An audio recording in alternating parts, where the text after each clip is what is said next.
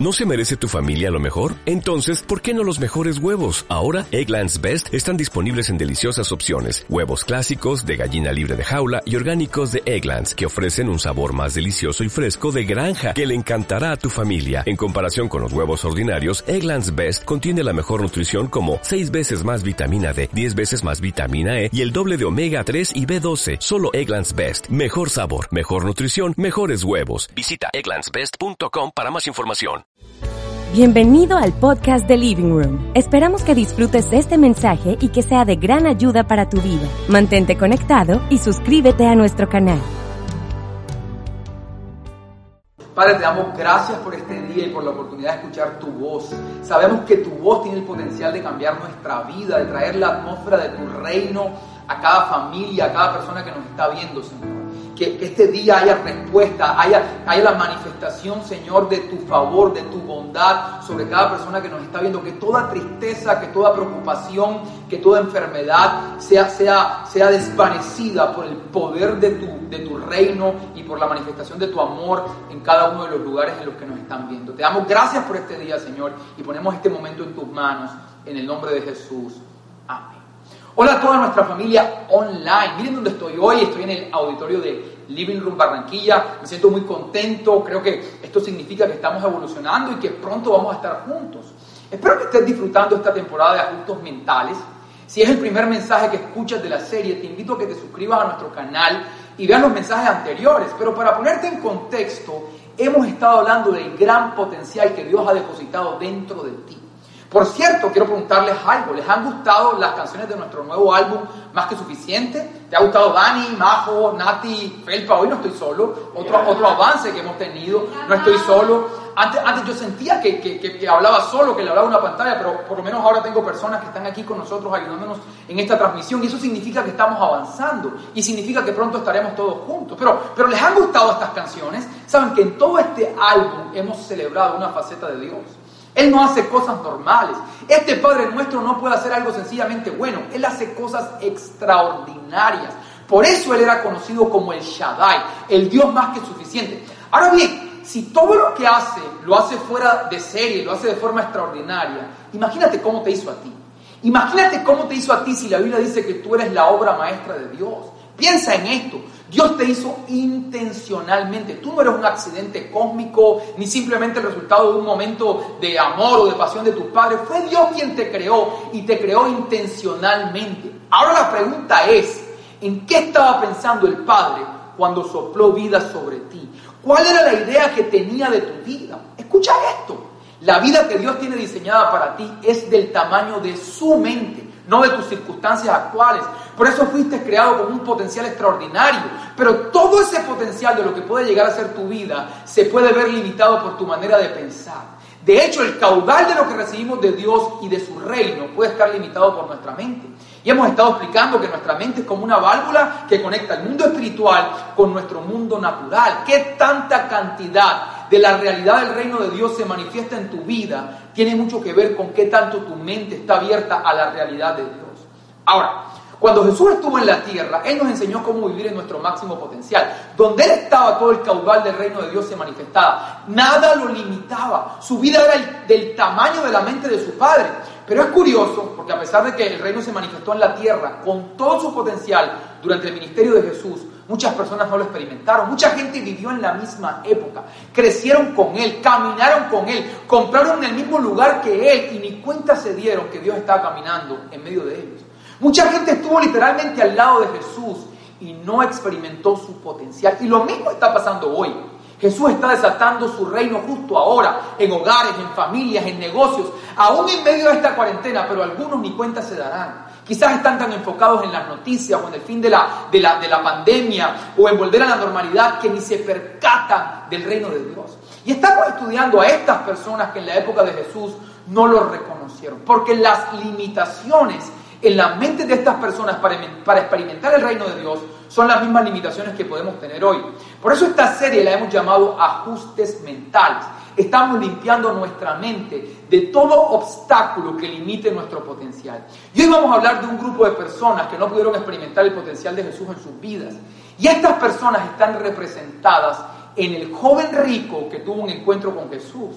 Y con él, el cuarto obstáculo mental que vamos a remover, otras ideas que ahogan la idea de Dios. Así se llama el título de este mensaje. Óyelo bien, otras ideas que ahogan la idea de Dios.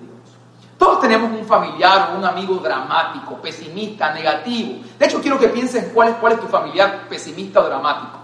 El asunto se pone realmente serio cuando ese familiar o ese amigo es alguien muy cercano a ti y tiene quizás influencia sobre ti. Quizás es tu, tu, esposo, tu esposa, quizás es tu papá, tu mamá, tu hermano, tu jefe, tu mejor amigo. En estos días hablaba con el familiar que me tocó a mí y él estaba muy nostálgico por la pandemia. Empezó a decirme, Carlos, estoy tan preocupado por ti. Yo le decía, no te preocupes, yo estoy muy bien. No, no, no, yo estoy tan preocupado por tu futuro, por cómo vas a estar, qué tienes pensado hacer para sobrevivir. E, es tiempo de bajar todos los gastos, me decía. Y fíjate, mientras él me decía todas estas cosas, yo, inmediatamente empezaban a venir imágenes a mi cabeza. Me está diciendo que es tiempo de, bajar los gastos, pero yo me acabo de gastar una cantidad de dinero porque me estoy mudando. Y, y recibí una palabra de Dios y la palabra fue, no escatimes en gastos. Luego este familiar continuó diciéndome, debemos bajar todas nuestras expectativas. Es más, debemos empezar a acomodarnos a la nueva realidad. Las cosas cada vez están peores. Él tiene un pronóstico que no deja de decir, lo dice todo el tiempo. Es que después de esta crisis la clase media va a desaparecer y solo van a quedar ricos y pobres. Según él, nos vamos a volver pobres. De hecho, usó una expresión muy fuerte. Finalmente, Carlos, si tu empresa no puede pagar, si tu empresa no puede pagar lo que debe, lo vas a perder todo. Y tengo que confesarte que mientras él hablaba y mientras él decía lo vas a perder todo, yo empecé a imaginar cómo sería perder, perderlo todo. Y, y yo otra vez le respondí, no te preocupes, yo, yo estoy bien. Pero una vez más él me insistía, tienes que ver la vida desde un punto de vista real. Sabes que en el fondo él me estaba invitando a mirar las cosas como son, a que me hundiera con él en la desesperación, pues al parecer esa perspectiva me iba a proteger. Sabes que cuando terminé de hablar con esta persona me sentí tan agotado, un agotamiento interior muy fuerte, había una sensación de desánimo y tristeza que trataba de invadirme, sentí literalmente cómo la atmósfera a mi alrededor se tornó un poco dramática, un poco gris, fue una lucha espiritual en mi interior. No te dejes engañar. Algunas conversaciones parecen simples conversaciones, pero no lo son. Es el mismo príncipe de este mundo, las tinieblas, Satanás, como lo quieras llamar, tratando de sembrar su semilla. Escúchame bien, la fe viene por el oír, pero el temor también viene por el oír. Y no solo Dios está sembrando semillas, las tinieblas también están sembrando semillas en este tiempo. De hecho, un padre es padre porque siembra su semilla, por eso Satanás se le conoce como el padre de la mentira. Su tarea es sembrar donde Dios ya ha sembrado. Incluso en muchos casos va a utilizar gente que amas, gente que está en autoridad sobre ti, para tratar de sembrar otras semillas, otros pensamientos, otras ideas que ahoguen las ideas de Dios. La Biblia le llama a estas ideas, a estas semillas, espinos. El propósito de estos espinos es no dejar, no dejar crecer el potencial de Dios en ti. ¿Recuerdan la conversación entre Jesús y Pedro? La Biblia cuenta en el Evangelio de Marcos que Jesús empezó a decirle a sus discípulos que era necesario que él sufriera muchas cosas, que lo iban a matar, pero que al tercer día resucitaría. Y ustedes conocen a Pedro. Él, lo llevó aparte y comenzó a reprenderlo y le dijo, Dios nos libre, Señor, eso jamás te sucederá a ti. Pero lo, lo, interesante es la respuesta de Jesús, la vas a encontrar en Marcos 16, 23. Jesús se dirigió a Pedro y le dijo, aléjate de mí, Satanás. Representas una trampa peligrosa para mí. Ves las cosas solamente desde el punto de vista humano y no desde el punto de vista de Dios. Este texto es muy claro. Hay dos puntos de vista en cada situación. El punto de vista humano y el punto de vista de Dios. Detrás de una frase de Pedro que se escuchaba muy empática, que se escuchaba muy familiar, que se escuchaba muy bien intencionada, estaba escondida la semilla de las tinieblas. Y la pregunta para ti es, ¿desde qué punto de vista estás mirando esta cuarentena, esta temporada? ¿Desde el punto de vista humano o desde el punto de vista de Dios? Desde el punto de vista de los noticieros, desde el punto de vista de tu tía nerviosa, desde el punto de vista de tu familiar negativo o desde el punto de vista de Dios. Yo quiero que escribas aquí en el chat, pero que, me escribas realmente desde qué punto de vista lo, lo estás viendo. No me escribas lo que se supone que debes escribir. Escribe realmente desde qué punto de vista lo estás viendo. Es más, algunos tienen derecho a escribir mitad y mitad. Escucha esto. Finalmente, la fe tiene que ver con perspectiva. Y tu perspectiva va a marcar una diferencia. Solo puedo, solo puedo decirte algo.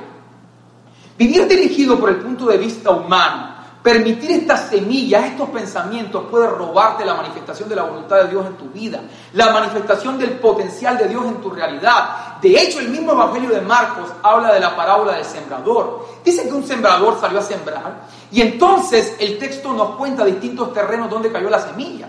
Pero, pero en este momento vamos a estudiar la parte de la semilla que, que cayó entre espinos.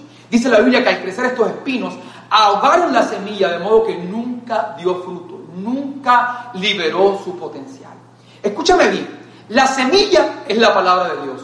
Nuestro corazón es el suelo. Hay distintos tipos de suelo, hay distintos tipos de corazones. La semilla es el potencial de Dios. En esa semilla está lo que Dios diseñó, todo lo que Él diseñó, que, que, fueras cuando Él te creó. Por eso debes valorar la palabra de Dios. No puedes decir que valoras la palabra de Dios si no la estudias.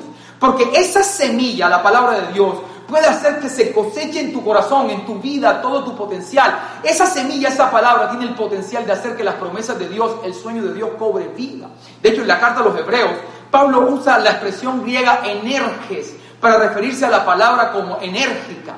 Cuando dice la palabra es viva y eficaz, ahí en hebreos, esa palabra eficaz en griego es la palabra energes que activa, que da energía. Así que la palabra no solo es viva, sino que es energía, es energía creadora. El cristianismo occidental no está muy familiarizado con la palabra energía, pero en la Biblia aparece muchas veces. Esta palabra es portadora de la energía de Dios, de la energía creadora, el potencial creador para que produzca los frutos que el Padre pretende producir en ti. El potencial, la habilidad está en la palabra de Dios. La vida está en la palabra de Dios, no en el suelo, no en tu corazón. El suelo crea la condición, crea la atmósfera, pero la energía de Dios está en lo que Él dijo. La palabra de Dios echa raíces en una persona para revelarlo a Él.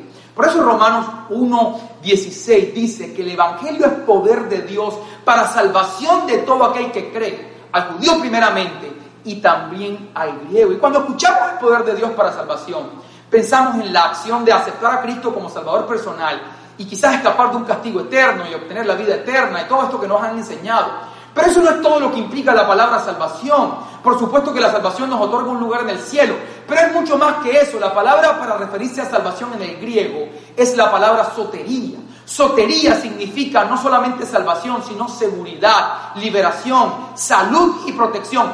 Todos esos son los beneficios de la palabra salvación. Todos esos son los efectos paralelos de la salvación. Si tú deseas tener seguridad en esta cuarentena, sentirte protegido, ser liberado de cualquier hábito, tener salud, tener paz y bienestar en todos los ámbitos de tu vida, entonces tienes que conocer el Evangelio. El Evangelio de Jesús concede todas estas cosas, además de la salvación eterna. ¿Y quién no desea escuchar o recibir buenas noticias en este momento? Cada uno de nosotros deseamos recibir cada día buenas noticias. Noticias buenas de verdad. Son demasiadas las malas noticias que recibimos a través de la prensa y a través de los noticieros. El mundo entero está sediento hoy por escuchar buenas noticias y Jesús nos trae buenas noticias.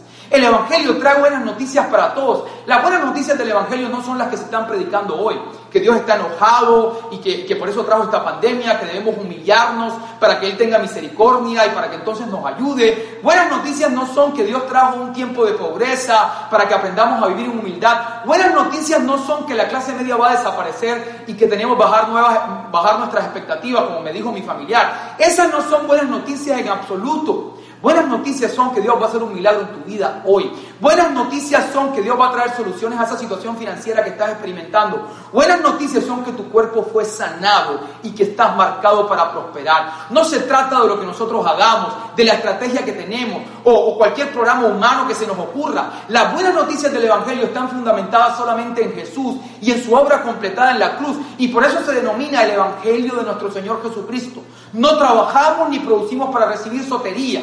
Solo creemos y recibimos esta sotería, este poder, esta energía que nos transforma. Estas buenas noticias tienen el dunamis de Dios. El dunamis es el poder de Dios, la energía de Dios para producir la voluntad de Dios en ti. Es algo poderoso, pero mientras tú estás escuchando el Evangelio, mientras estás escuchando esto que te estoy diciendo, la energía de Dios fluye a través de ti para producir la obra de Dios en ti. Carlos, pero yo he escuchado el Evangelio hace mucho tiempo, lo he escuchado muchas veces, de que soy un niño. No importa, entre más escuches el Evangelio, entre más escuches de la obra terminada de Jesús, más va a fluir la energía de Dios sobre ti, trayendo la vida y la obra de Cristo en tu vida.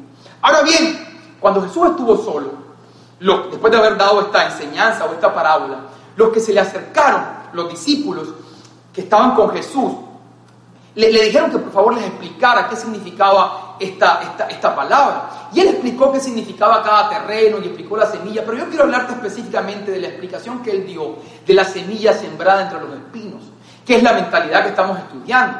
Y esto está en Marcos 4:18. Mira lo que dijo Jesús. Otros son como los sembrados entre espinos. Oyen la palabra, pero las preocupaciones de esta vida, el engaño de las riquezas y muchos otros malos deseos entran hasta ahogar la palabra de modo que ésta no llega a dar frutos.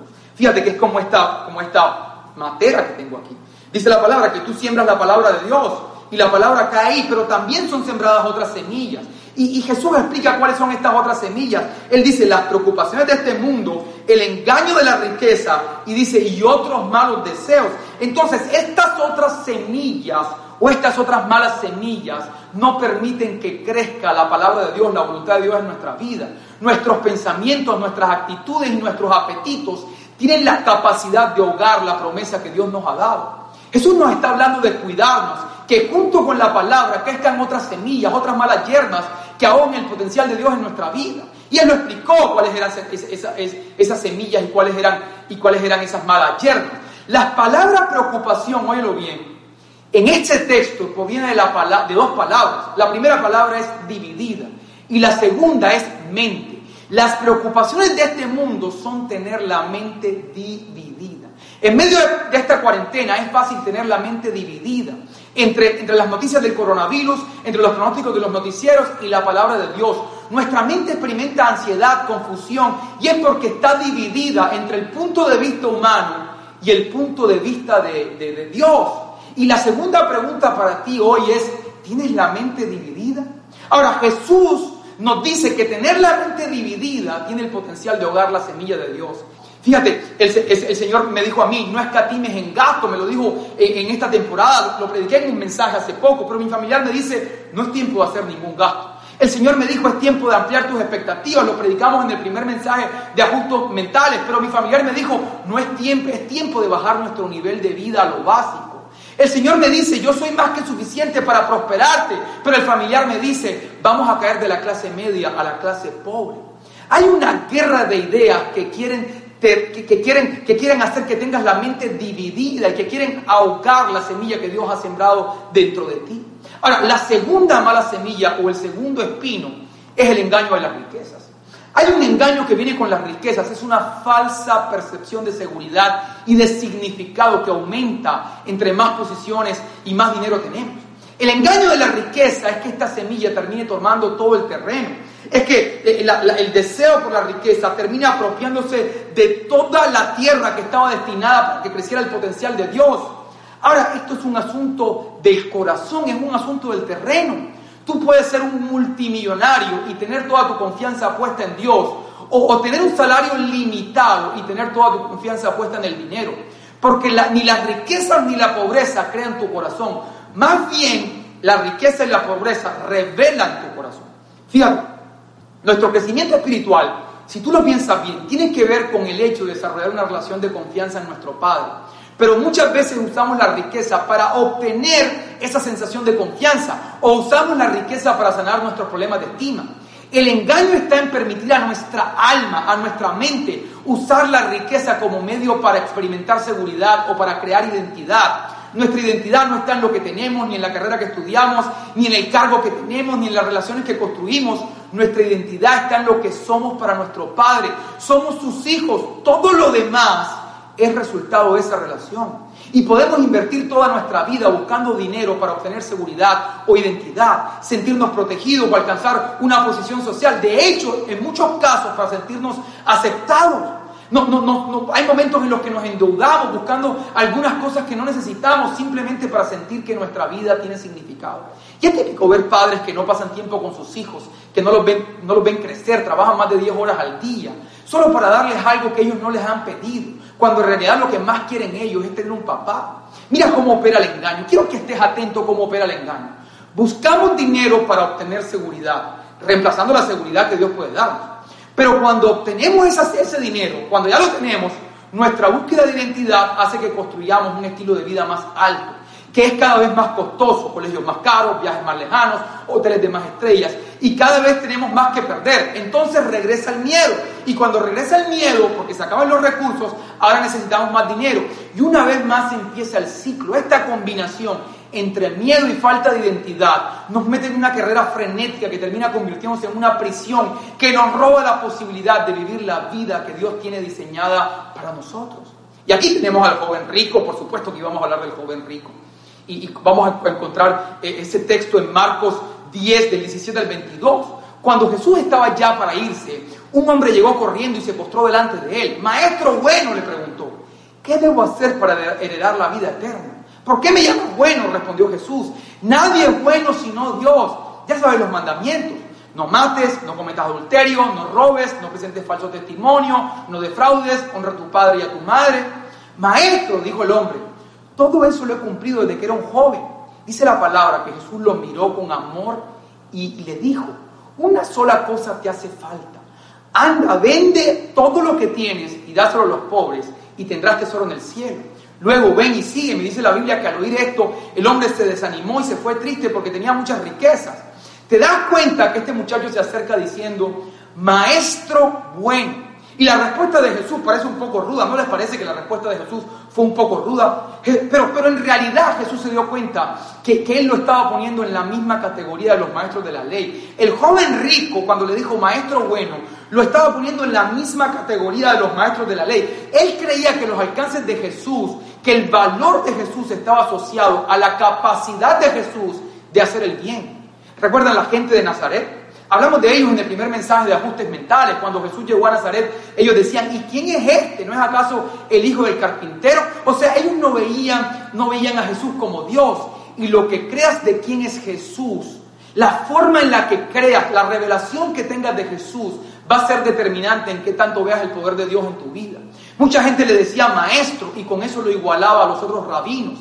¿Y quién es este? La forma como ves a Jesús, te lo repito, la revelación que tienes de Él es directamente proporcional a lo que recibes del reino de Dios. Mira el centurión romano, recuerda la historia, del centurión romano. Él le dijo a Jesús, no tienes que venir a mi casa, una palabra tuya es suficiente para sanar al siervo. Una palabra tuya es suficiente para que mi siervo sea sanado.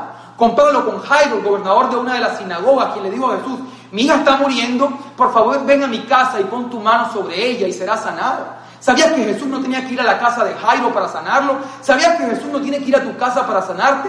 Entonces, ¿por qué Jesús siguió a Jairo hasta su casa? Porque Jesús tuvo que bajar al nivel de la fe de Jairo. Él creyó que su hija sería sanada, pero solo si Jesús iba y ponía las manos sobre ella. En cambio, el centurión fue diferente. La revelación que tenía el centurión de Jesús era que Jesús era el Dios del tiempo y del espacio. Por eso le dijo, Señor, tú no tienes que ir a mi casa. Yo sé quién eres. Yo sé quién eres. Y esto es trascendental, importante. La revelación que tenga de Jesús. Él creyó que Jesús, te lo repito, era el Dios del tiempo y del espacio. Él dijo, solo habla la palabra y mi siervo será sanado en casa. Debes responderte esa pregunta. ¿Y quién es este para ti? ¿Quién es Jesús para ti? Quiero que respondas en el chat. Tienes que decirlo. ¿Quién es Jesús para ti? ¿Quién es? Y, sería bueno que pudieras responder como respondió Tomás cuando tuvo, cuando se dio cuenta que Jesús había resucitado, le dijo, Señor mío y Dios mío. La respuesta que determina lo que vas a recibir del reino de los cielos es que puedas decir, Jesús es mi Dios.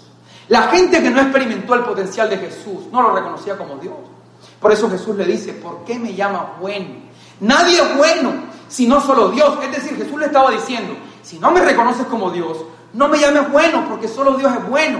Mis alcances no tienen que ver con mis actitudes morales, sino con mi divinidad. Jesús se dio cuenta que este muchacho tenía su corazón invadido de hierba mala, de autosuficiencia, de espinos.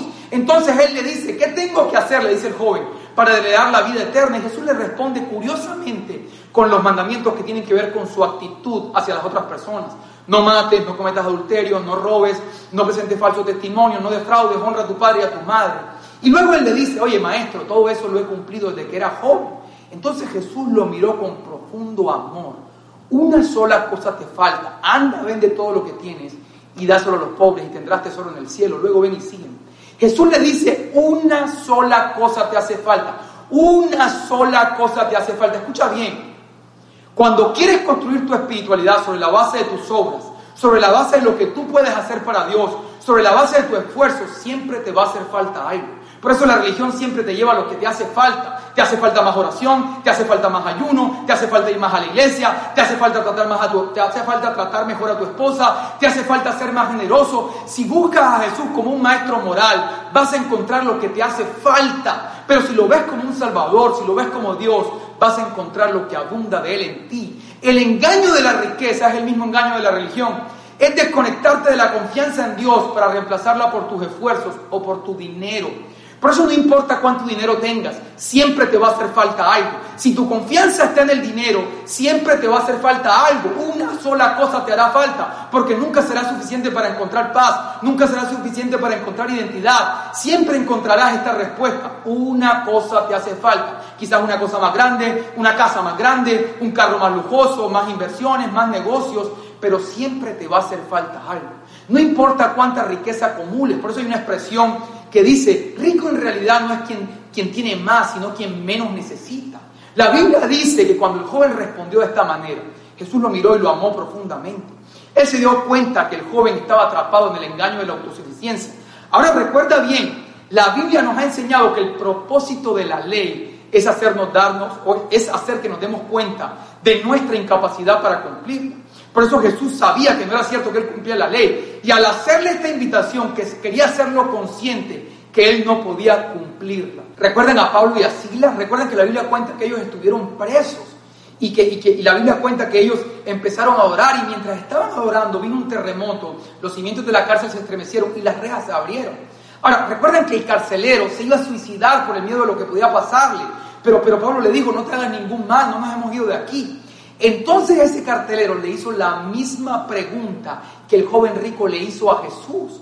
La misma pregunta, señores, ¿qué debo hacer para ser salvo?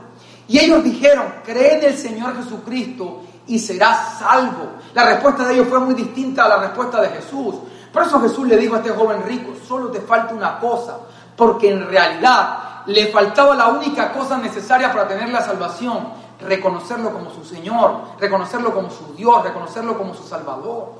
Ahora, el último espino o la última semilla mala que menciona la, la parábola del sembrador es la codicia de otras cosas, es como un apetito por cosas fuera de, de lo que Dios provee, es el deseo de cosas que no tienen que ver con la voluntad de Dios en tu vida. Tú estás en la vida, quizás andando en los planes que Dios tiene para ti, y siempre van a aparecer deseos que nada tienen que ver con el propósito de Dios. Deseos perversos que no tienen nada que ver con Dios, que no vienen de Dios. Ir detrás de estas cosas termina siendo un engaño. Y, quizás puede ser un negocio, puede ser una relación, puede ser un trabajo, puede ser algo material. Pero estas cosas también tienen el potencial de ahogar la semilla de Dios en tu vida. Fíjate que hace años yo descubrí algo. No importa qué negocio tú decidas emprender. Todos los negocios tienen presiones y tienen obstáculos. Escojas el que escojas, no es algo personal. Escoja la carrera que escojas, vas a tener obstáculos y vas a tener ciertas, ciertos desafíos. No importa dónde inviertas. Y hace unos años yo le hice una petición a Dios. Señor, yo no quiero ningún negocio, no quiero ningún recurso, no quiero ninguna idea, no quiero ningún proyecto que no venga de tu mano, no quiero ninguna ambición que me haga extraviar en mis propios deseos. Escucha, tú y yo realmente no sabemos qué es lo que queremos en la vida. Piensa esto, tú y yo realmente no sabemos qué es lo que, lo, que queremos, no sabemos qué es lo que queremos. Nosotros especulamos con lo que puede hacernos felices. Y pasamos la vida yendo detrás de nuestras especulaciones Quizás creas que es una casa grande y trabajas toda la vida, pero cuando la tienes te das cuenta que no era. Invertiste dinero y energía y años de tu vida buscando algo que no tenía que ver con lo que en realidad tu corazón anhelaba. Quizás es tener cierto trabajo, pero en realidad ese deseo le roba la verdadera voluntad de Dios en tu vida. Quizás es vivir en otro país. Quizás es, es tener cierta relación. Fíjate que si tú estás llamado a servirle a Dios, por ejemplo, el deseo por tener una vida como las demás personas, el deseo de tener una vida convencional, te puede ahogar o puede ahogar el potencial de Dios en tu vida. Estos deseos muchas veces nacen de la comparación, de andarnos comparando con otras personas, creer que las otras personas son más felices, creer que la felicidad está en el patio de los vecinos. Esto nos lleva a perseguir cosas fuera de la voluntad de Dios. Si tan solo pudiera tener una mujer así o un hombre así, si tan solo tuviera esos recursos, si tan solo tuviera esta casa, si tan solo pudiera viajar de esa forma, muchas veces este apetito nos saca del carril. Este apetito termina muchas veces eh, eh, eh, ahogando el, potencial de la voluntad de Dios en nuestra vida. Ahora no te estoy diciendo con esto que no tengas que tener aspiraciones. Son cuando estas aspiraciones no encajan con la obra de Dios en tu vida. Quizás tú estás en tu familia y, tienes, por ejemplo, tu esposa, te acabas de casar, estás viniendo a la iglesia, estás aprendiendo a conocer a Dios, ahora tienes quizás unos hijos pequeños y, empiezas a tener una vida conforme al plan de Dios contigo. Pero entonces pasaste por un bar y, cuando pasaste por este bar viste a tus amigos eh, de fiesta y viste a tus amigos disfrutando, viste a tus amigos con otras mujeres y, tú mientras ellos estaban haciendo todas estas cosas, tú estás en este plan familiar, con tus hijos, con tu esposa y empieza a venir a tu corazón el deseo por estas cosas que nada tienen que ver con el propósito de Dios. El asunto, amigo, es que esas personas que están en el bar darían lo que fuera por estar donde tú estás, porque siempre ha habido un problema con la felicidad y es creer que está en el patio del vecino. Ahora, esto es un ejemplo de deseos que de pronto tienen que ver con cosas morales, pero fíjate, ah, yo siempre he contado esto y me parece muy relevante contarlo. En mi caso particular, siempre que voy a los Estados Unidos, Siempre me dan ganas de quedarme viviendo allá. Siempre digo, yo podría vivir aquí, podría tener una familia aquí, podría ser muy feliz aquí. Pero aunque es algo bueno, aunque no tiene nada de malo hacerlo, yo tengo un propósito que nada tiene que ver con ese deseo, con ese plan. Entonces hay deseos, hay, hay motivaciones, hay cosas que van a tratar de sacarte de la voluntad de Dios en tu vida, que van a tratar de robarte ciertos impulsos por tener una vida distinta quizás, por alcanzar ciertas cosas van a tratar de ahogar la voluntad de Dios en tu vida. Por eso, yo, creo que tú debes orarle a Dios y decirle, Señor, solo los recursos que vengan de tu mano, solo el dinero que venga de tu mano, solo las oportunidades que vengan de tu mano, solo el país que venga de tu mano, solo la casa que venga de tu mano, todo lo que tú sepas que viene relacionado con el plan de Dios en tu vida, tiene el potencial de mantenerte dentro del propósito de Dios y no ahogar esta semilla que Dios ha sembrado Quiero que oremos para cerrar esta transmisión. Quiero que oremos y, que pongamos toda nuestra confianza eh, en el Señor. Pero antes de orar, quiero leerte una palabra que Pablo le habló a, Timoteo. Pablo en la carta a Timoteo. Lo vas a ver ahí en 1 Timoteo 6, 17 y con eso quiero cerrar. A los ricos de este mundo, mándales que no sean arrogantes ni pongan su esperanza en las riquezas que son tan inseguras, sino en Dios que nos provee de todo en abundancia para que lo disfrutemos. Fíjate que esta palabra dice, Dios nos provee de todo en abundancia para que lo disfrutemos. Mándales a los ricos que hagan el bien, que sean ricos en buenas obras, generosos, dispuestos a compartir lo que tienen. De este modo atesorarán para sí un seguro caudal para el futuro y obtendrán la vida verdadera. Y, siempre que hablamos de los ricos, eso te lo voy a decir antes de orar, ya vamos a entrar en oración Siempre que hablamos de los ricos, creemos que esta palabra se trata de otra persona, porque nosotros no creemos que somos ricos. Pero amigos, solo tienes acceso a internet para ver esta transmisión, ya eres rico. La idea de la riqueza es relativa. Quizás tú no te consideras rico porque te comparas con alguien que tiene más que tú, pero pregúntale al que tú consideras rico si él se considera rico y te va a decir que no. Porque hay mucha gente que no puede comer tres veces al día y, y consideran rico a quien sí puede. La persona que te limpia el vidrio en el carro te considera rico. La, idea de la riqueza es relativa, por eso Señor, esta palabra nos está hablando a todos. Nos dice, no pongamos nuestra confianza en el dinero, más bien pongamos nuestra confianza en Dios, que nos provee con abundancia. Vamos a orar, Señor. Padre, nuestro tesoro está en Jesús. Nuestra vida está en ti, Señor nosotros, Señor, te pedimos que esta semilla que tú has sembrado en nuestro corazón pueda dar todo su fruto, que podamos conectar con el destino, que no seamos distraídos, Señor, con anhelos engañosos de nuestro corazón, sino que podamos caminar en dirección al destino que tienes para nosotros. Yo te pido que aún en medio de esta cuarentena, todas las personas que nos están viendo puedan experimentar tu presencia y tu favor, Señor, y puedan experimentar de esa abundancia que habla esta palabra, Señor. De esa abundancia, esa palabra dice que tú nos provees en abundancia que podamos experimentar de la, de, la provisión que viene de tus manos. Te damos gracias porque tú eres nuestro tesoro. Nuestra vida está en tus manos, Señor, y sabemos que la energía creadora va a llevarnos justo al lugar donde prometiste. Tú eres Shaddai, el Dios más que suficiente, y tú eres nuestro tesoro. Tú eres nuestro Dios, nuestro Señor y nuestro Salvador.